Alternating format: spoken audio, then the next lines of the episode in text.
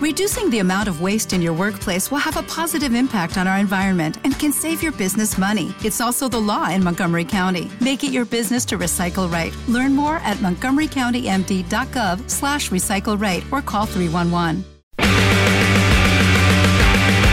Comienza otro programa junto a Alfredo Levin y toda la variedad de Radio Clash, solo por Rocaxis.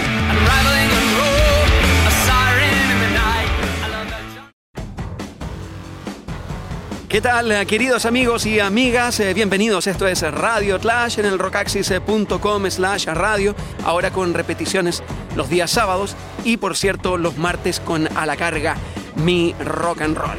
Hoy día se está desarrollando, de hecho, un eh, evento que tiene que ver con Escudo y con Cuervos del Sur. Estos streamings también se van a repetir con otras instancias muy potentes en estos meses por venir. Pero considerando que el programa debería ser algo atemporal, muchas veces eh, no me la juego por eh, fechas que se están realizando ahora mismo, porque puede que esto lo escuches semanas después y esa es la idea del audio a la carta. O sea, cuando, cómo y donde quieras eh, puedes estar escuchando esta entrega que el día de hoy tiene un pequeño homenaje a 1969. También una dupleta de Wizard finalmente visita Latinoamérica en esta temporada, luego de 25 años de haberlos esperado. Es momento de destacar algo de él que, según Brian Bell, a quien entrevisté hace poco, el guitarrista de Wizard, es su mejor disco con la banda, que es el tercero, el álbum Verde. Y por cierto, Sammy Hagar, el próximo año, en marzo de 2020, visita por primera vez en nuestro país y lo hace en un contexto en donde rescata gemas de su carrera solista de la banda llamada The Circle y de su participación en Van Halen, que para estos efectos va a ser Van Hagar. The Circle visita Chile en eh, marzo del próximo año en el Movistar Arena. Nos vamos a hacer cargo de su época de solista en esta pasada. Son algunos de los titulares y adelantos de esta entrega de Radio Clash que aquí comienza con un par de gemas de 1969. Hay una charla que he estado ofreciendo, como todas las de hace 13 o 14 años, una cantidad enorme de exposiciones que he ofrecido en el Británico de Cultura y que ahora, considerando que son 50 años los que han transcurrido desde 1969, estuvo dedicada a esa producción musical y a todos los hitos sociales y de cultura pop que se desarrollaron en esa temporada. Ahora en septiembre se habla mucho por Abbey Road, que está cumpliendo medio siglo. El mes pasado fue lo de Woodstock, el mes antepasado fue lo del hombre en la luna. Habíamos también referido a cómo el año se actualizó con la película de Quentin Tarantino, esta llamada Érase una vez en Hollywood, que da cuenta justamente del periodo que va desde enero hasta agosto de 1969, con un giro bastante singular hacia el final de la película, en tanto que está basado en hechos reales, pero hay algo de licencias que se toma el director y creador Quentin Tarantino, quien fue la portada de nuestra pasada Rockaxis justamente por este Once Upon a Time in Hollywood, que es una película muy musical, pero no tanto como lo fue en 1969 la película Easy Rider, con la participación protagónica de bandas como Steppenwolf y en particular Roger McQueen, que es el tipo de The Birds. La canción principal de ese disco se llamó The Ballad of Easy Rider, coescrita por McQueen y Bob Dylan. El tema de los créditos, pero también estaba It's Alright Ma, I'm Only Bleeding, hecha por Roger McQueen. El tema Wasn't Born to Follow, que fue escrito por Carol King y Gary Goffin en el año 68, grabada por The Birds en el Notorious Birds Brothers el año anterior a la película Easy Rider y sin embargo adquirió un nuevo aire gracias al film protagonizado por el recientemente fallecido Peter Fonda. Steppenwolf aparece protagónico con dos temas de su disco del año 68, que son The Pusher y Born to Be Wild, mientras que Jimi Hendrix no podría no haber estado entregando un tema que aparecía en el Axis Bold Love del 67, que nuevamente cobra vida al 69 gracias a su inclusión en la película inolvidable Easy Rider. Escuchas entonces de esa película arrancando en este homenaje a 1969, Wasn't Born to Follow, y luego del Second Winter, el segundo álbum de Johnny Winter publicado en esa temporada, el tema de Bob Dylan llamado Highway 61 Revisited. Muy bienvenidos a Radio Clash.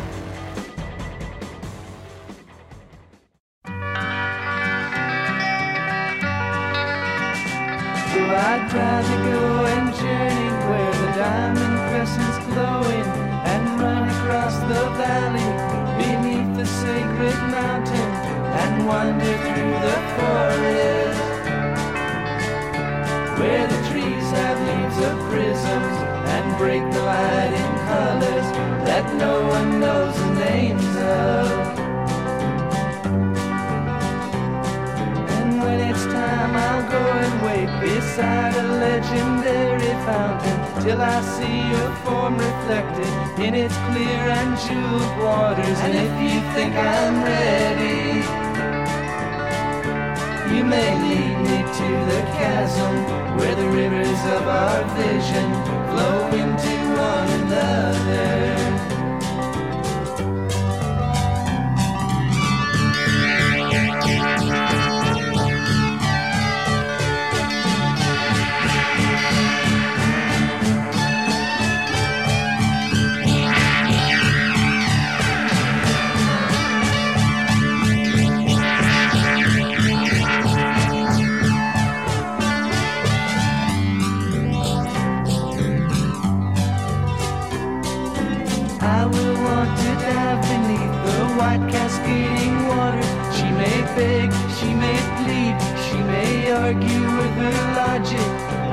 Mention all the things I learned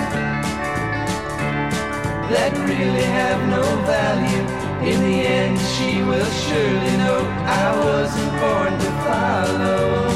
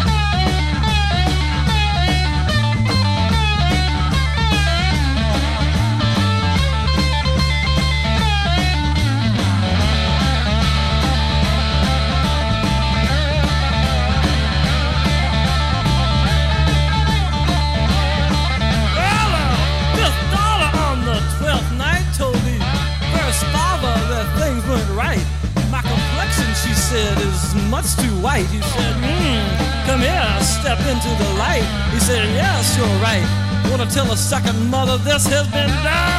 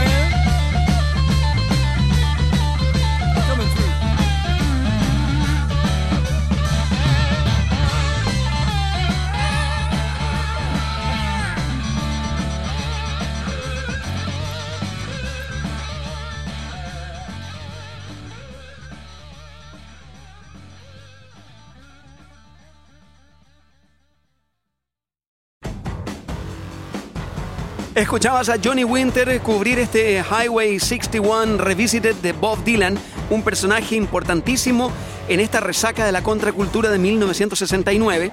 Bob Dylan estaba en todos lados, aunque al mismo tiempo se escondía, exiliado del mainstream. Y fue el año en que Dylan decidió volver con un disco llamado Nashville Skyline, que es un disco de raíces eh, country. Pero el año 1969 definitivamente fue para Johnny Winter. Este albino tejano lanzó no uno, no dos, sino tres discos en la temporada del 69. El First Winter, el Johnny Winter y el que recién escuchabas, o por lo menos el tema está incluido en el Second Winter, la versión para el clásico de Bob Dylan. Bueno, en fin, este gran eh, Johnny Winter era una rareza y probablemente el año 69 se presentaba como uno de los nuevos talentos, así también como aparecían los Jackson 5 y aparecía un pequeño Michael Jackson, tipos que iban a dominar la escena en los 70, porque Michael Jackson vaya que lo hizo, Johnny Winter también.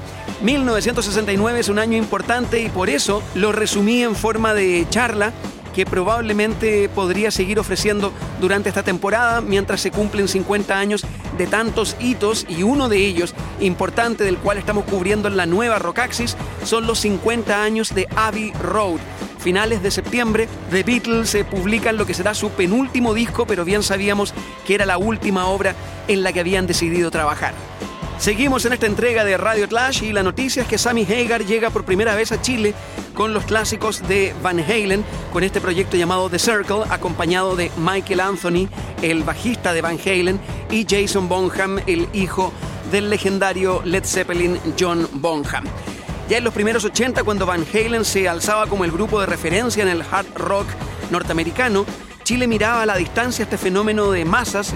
Teníamos la idea de Jump y de Panamá, los solos de Eddie Van Halen, que definitivamente eran un antes y después en el hard rock americano, vía las cosas que veíamos en el magnetoscopio musical o escuchando en algunas radios, este sonido del hard rock que se había tornado en algo tan popular en 1984. 35 años después, pese a la masificación de la música en vivo en Chile, la situación no ha cambiado demasiado para los fans locales de los eh, californianos que siguen soñando con ver a Van Halen en nuestro país. Bajo esa óptica, podemos decir que lo atractivo de este reciente fichaje para la cartelera musical en el Movistar Arena de marzo del 2020 es esta encarnación que debuta en Santiago como la única versión del grupo activa en estos días con Sammy Hagar, Michael Anthony, acompañados de Big Johnson, que es un colaborador de larga data de Sammy Hagar como solista y también ex integrante de conjuntos de rock afroamericano como Sound Barrier y The Bass Boys. El repertorio de lo que The Circle va a tocar en vivo pasa por algunos clásicos de Van Halen, como era de esperar Why Can't This Be Love, Finish What You Started, Pound Cake. A esto se le suman también canciones de su época solista, desde I Can Drive 55 o Heavy Metal, que vamos a escuchar ahora en este Radio Clash, hasta más eh, tequila. Y también algunas cosas de Led Zeppelin, porque está Jason Bonham ahí. ¿Y qué otra cosa podríamos escuchar? Eh, por cierto, del recién editado álbum de The Circle. Por ahí se va a mover un poco la idea de lo que veremos el próximo año en el Movistar Arena. Escuchamos a Sammy Hagar como solista en esta entrega de este Radio Clash con heavy metal de la película, pero que también es parte de uno de sus discos como solista, principios de los 80, y luego, justo antes de integrarse a Van Halen, el hombre había facturado este super hit llamado I Can Drive 55. Vamos en orden, heavy metal y I Can Drive 55. Es Sammy Hagar en Radio Clash.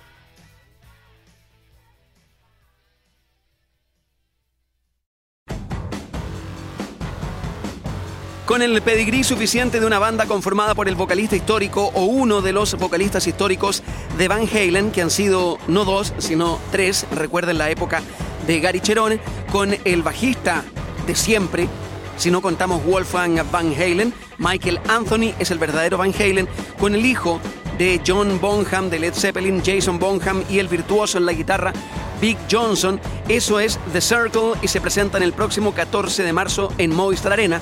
Y por cierto, los dos temas que escuchaste en este radio Clash están incluidos en su setlist, porque son momentos importantes para la carrera de Sammy Hagar, quien venía saliendo de una agrupación llamada Montrose, inicia una carrera como solista en donde entrega un tema llamado Heavy Metal, que luego es absorbido por la banda sonora de la película animada, en donde participan Y también Black Sabbath, Cheap Trick, y ahí está Sammy Hagar con el tema titular, nada menos, y el tema I Can Drive 55, que seguramente es el pase que le dio la entrada a Van Halen, porque el éxito fue tan grande el año 84 para Sammy Hagar que el año 85, cuando los Van Halen se vieron en la necesidad de reemplazar a David Lee Roth, inmediatamente se recordaron del videoclip, que a todo esto es muy gracioso y tiene que ver como con velocidad, con autos, algo que también apasiona a Eddie Van Halen.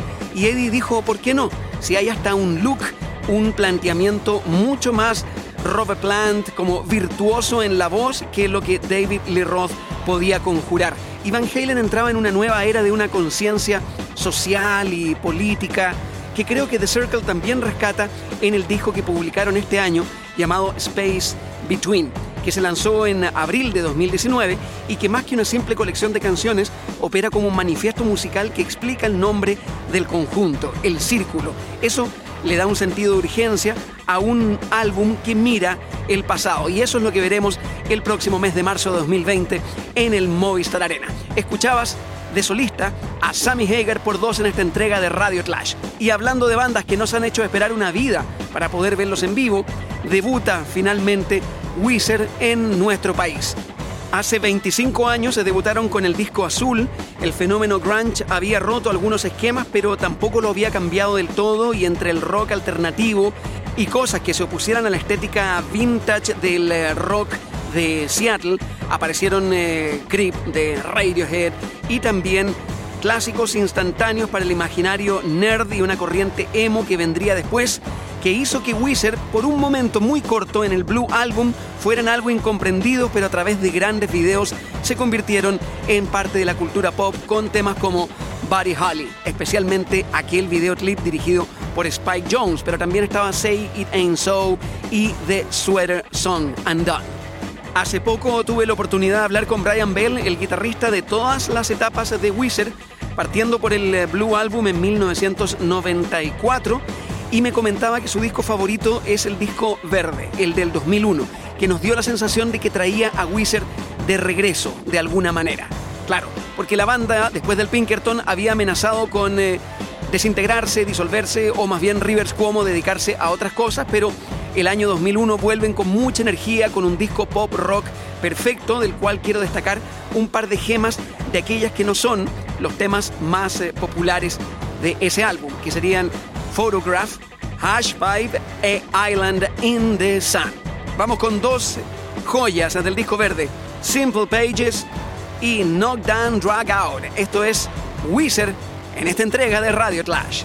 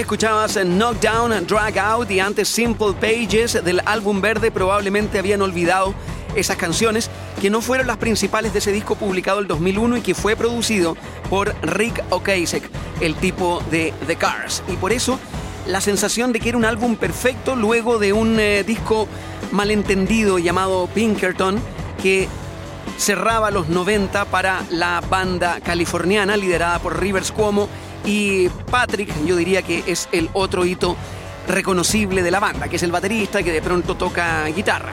Bueno, Brian Bell no mira con eh, nostalgia lo de los 90 porque él nunca ha sido muy de quedarse en el pasado. Una época buena para hacer videoclips, el eh, negocio musical ponía mucho dinero, hasta que bueno, ya sabemos lo que pasó con la industria de las grandes discográficas. Y aquí el tema de este futuro a corto plazo de Wizard Brian nos contó que si viene Van Wizard, que más allá del logo de Wizard que se parece tanto al de Van Halen, aquí parecieran hacer otro guiño a la banda californiana liderada por los hermanos Van Halen y también OK Human, de lo que han hablado, que tiene muchas cuerdas y guitarras acústicas, que es algo bien distinto para ellos y es lo que Brian Bell define como lo favorito que haya hecho con la banda hasta ahora, que nos llama poderosamente la atención la cantidad de material que han publicado con una hiperactividad discográfica insólita, porque está el álbum del color ese llamado Teal, que es el álbum de covers, está el White Album, el Black Album, el Pacific Daydream, todo en el curso de estos últimos cuatro años, que digámoslo, siendo bien honestos, son álbumes que tienen su consistencia, pero que no son tan relevantes para la mirada larga de la carrera de lo que Wizard es. De hecho, que hayan tenido un gran éxito mainstream gracias a la canción de Toto llamada África, eso más o menos lo dice todo. Para un músico igualmente saludable esa sensación mental de mantenerse en constante movimiento y seguir independiente de que los discos nuevos que lance Wizard no están supuestos a convertirse en algo más que un pie de página de una historia brillante en que Wizard por lo menos se puede inscribir con tres o cuatro discos con facilidad. Y el hecho de que después de un cuarto de siglo estén tocando en Latinoamérica, eso se agradece. Nosotros despedimos eh, por nuestra parte dándole rienda suelta a la música con los nuevos audífonos RPHF 410B de Panasonic. Tienen conexiones vía Bluetooth 24 horas de reproducción, función control de voz inteligente, escucha todo lo que quieras en cualquier momento, en diferentes colores, se ajustan perfectamente a tu estilo.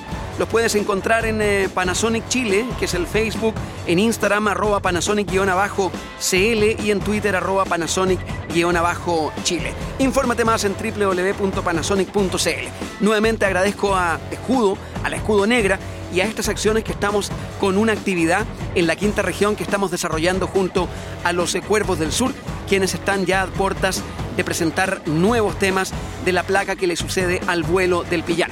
Pero de aquello nos hacemos cargo en el a la carga, pero aprovechamos de agradecerle a Escudo y por cosas que se vienen que tienen que ver justamente con la posibilidad de llevar a las casas a través del rocaxis.com la actividad en diferentes conciertos, sesiones exclusivas y grandes festivales. Que estén muy bien, será hasta la próxima. ¡Chao!